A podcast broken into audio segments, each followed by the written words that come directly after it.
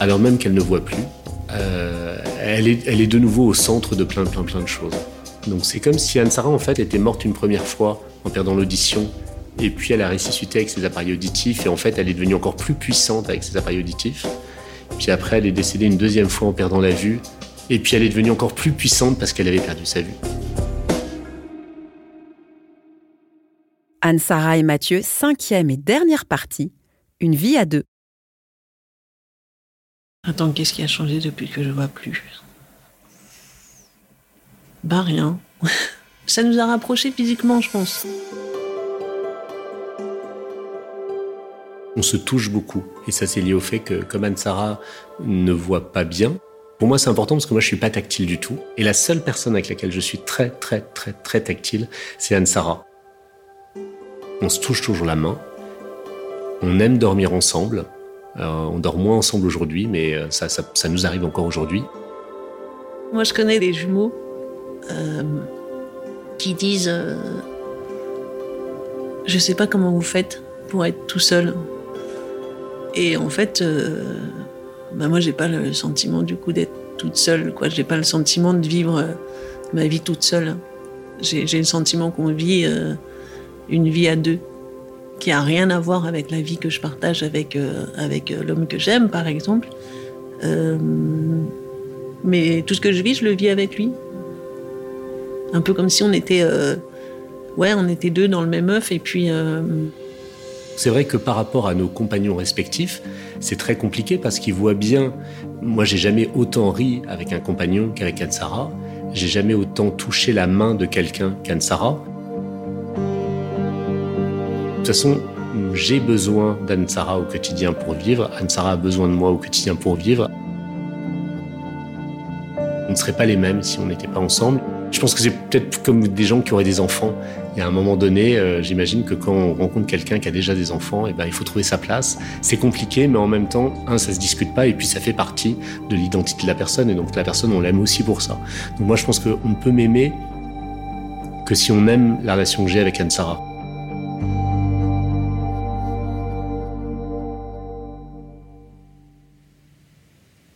Ouais, on s'est déjà disputé une fois. C'était de sa faute.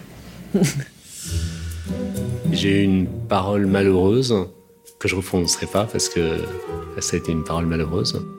En le disant, je me suis rendu compte que j'étais maladroit.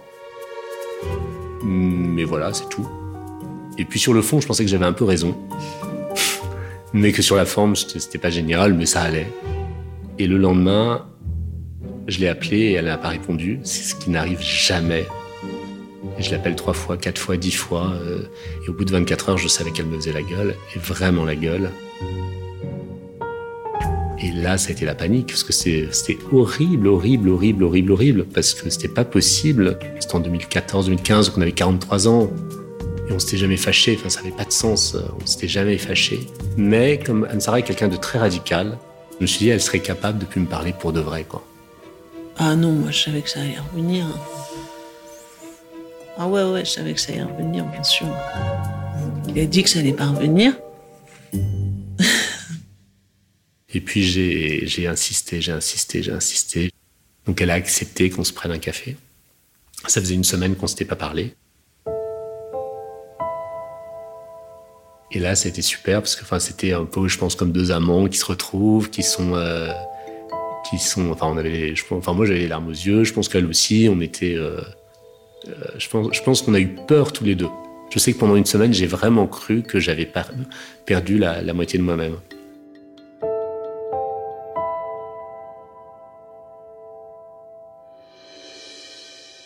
Avec Anne-Sara, on a vécu beaucoup, beaucoup, beaucoup, beaucoup, beaucoup de choses, mais finalement, peut-être la scène qui, pour moi, caractérise notre amitié, c'est Anne-Sara était en colocation elle avait son amoureux qui est devenu son, compagnon actuel. Et dans la colocation, on disait à Anne-Sara que euh, les compagnons euh, réguliers n'étaient pas acceptés. Les amants occasionnels, oui, mais pas les compagnons réguliers. Donc je lui propose d'aménager euh, chez moi le temps qu'elle trouve autre chose. Et à ce moment-là, j'étais célibataire. Et elle avait un mini déménagement et sa mère pouvait lui prêter une voiture, mais elle ne sait pas conduire. Et donc elle me demande de conduire la voiture. Mais moi, j'ai mon permis de conduire, mais je ne sais pas conduire. Quand je dis que je ne sais pas conduire, c'est je, je ne sais vraiment pas conduire. Et donc je finis par lui dire oui, parce qu'Ansara, elle une espèce de, elle, lâche pas, elle a une espèce de pouvoir de persuasion sur moi. Donc de temps en temps, elle me fait faire des choses que j'ai pas envie de faire.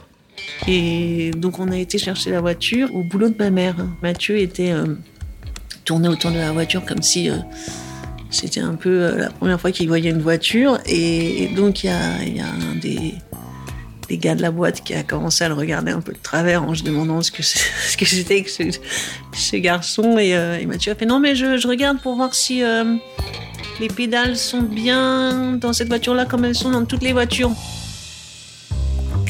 Et après, en fait, il se trouve que la, la rue était en pente. Donc euh, je lui ai dit, écoute, t'inquiète pas, de toute façon, c'est tout droit, c'est en pente, tu lâches les freins, au pire, euh, il peut rien se passer. Quoi. Au pire, on remet le frein, il n'y a pas de souci. Et là, la voiture démarre. Et puis Anne-Sara, elle est, c'est ma, c'est ma, je dis temps c'est ma fan numéro un et je suis sa fan numéro un, c'est-à-dire qu'elle est très très enthousiaste et elle était hyper impressionnée par le fait que je conduise. Et moi, comme c'est un de mes complexes de pas savoir conduire, j'étais très heureux de l'enthousiasme d'Anne-Sara qui, applaudissait. Et assez vite, je me rends compte que je ne sais pas où est la pédale de frein. Et là, Anne-Sara me dit, mais il n'y a aucun problème. Et elle ouvre la fenêtre, mais je ne sais pas comment elle a ces idées comme ça. Et elle se met à hurler aux gens qui passaient dans la rue poussez-vous, la voiture a un problème. Mais on est passé pas loin de la catastrophe quand même. Hein. On a descendu toute la rue, euh, c'était à rue Montorgueil, donc en pente doucement, doucement, avec les gens qui couraient un peu et des voitures qui klaxonnaient et tout. Et puis à la fin, fin, fin, fin, fin, fin, fin, fin, on arrive rue Montorgueil où j'habite, qui est une rue piétonne. Et là, il fallait bien que je freine. J'appuie sur une pédale qui heureusement était la pédale de frein, mais au dernier moment, et je tombe sur le tréteau, la table tréteau d'Amnesty International. Et là, euh, culbuté le, stand où tout s'est renversé par terre. Donc les, les, les, mecs ont été foudrage et, l'ont pris pour une espèce d'agression euh, politique, quoi. Et Anne-Sara, là, ça l'a fait hurler de rire. Et moi, à ce moment-là, Anne-Sara me fait plus rire. Il y a toujours un moment donné où Anne-Sara, elle est toujours dans ce truc de légèreté. Il y a un moment donné, j'en ai marre et je commence un peu à lui faire la gueule, j'en ai marre. Enfin, euh, je lui fais la gueule 3, 30 secondes. Euh, je pense qu'il a du mal à me dire non et, et, donc euh, au moment où il se rend compte que ah non j'aurais jamais dû c'est trop tard. Cette scène qui a duré 5-10 minutes, pour moi ça résume un peu toute notre amitié avec, euh, avec Anne-Sara. Moi j'aime bien aller voir quoi. Et puis, on, et puis on verra comment ça se passe. Et, et lui il me suit et puis, et puis on s'en sort toujours quand même.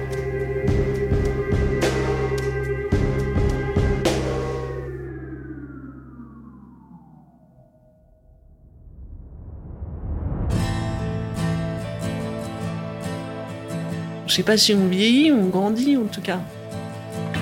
Donc on devient de plus en plus mature. Donc ce qui oblige à faire de plus en plus de conneries parce que sinon on s'ennuierait quoi. Et je sais pas, je, pense qu'on va continuer euh, bah, pareil avec des, nouvelles aventures on se dit que si un jour on, est, on se fait plaquer par nos mecs, on vivra ensemble. Enfin, ça, c'est quelque chose qu'on dit très souvent et qu'on vivra, ensemble. Je lui ai déjà proposé qu'on s'installe avec plein de copains dans une sorte de communauté où on serait tous ensemble. Et, euh, il m'a dit que j'étais en train de construire un village EHPAD et que sans lui. Donc j'ai abandonné le village EHPAD. Euh, et je sais pas, où est-ce qu'on sera euh, On sera encore ailleurs, j'imagine.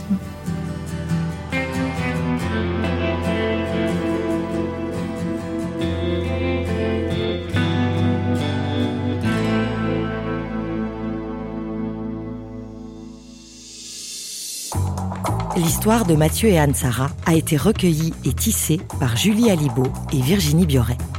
Elle a été réalisée par Jean-Noël Alarçon et Guillaume Gladin s'est occupé du mixage. Feu croisé est un podcast proposé et produit par Telmi Prod. Nous espérons que cette histoire vous a touché.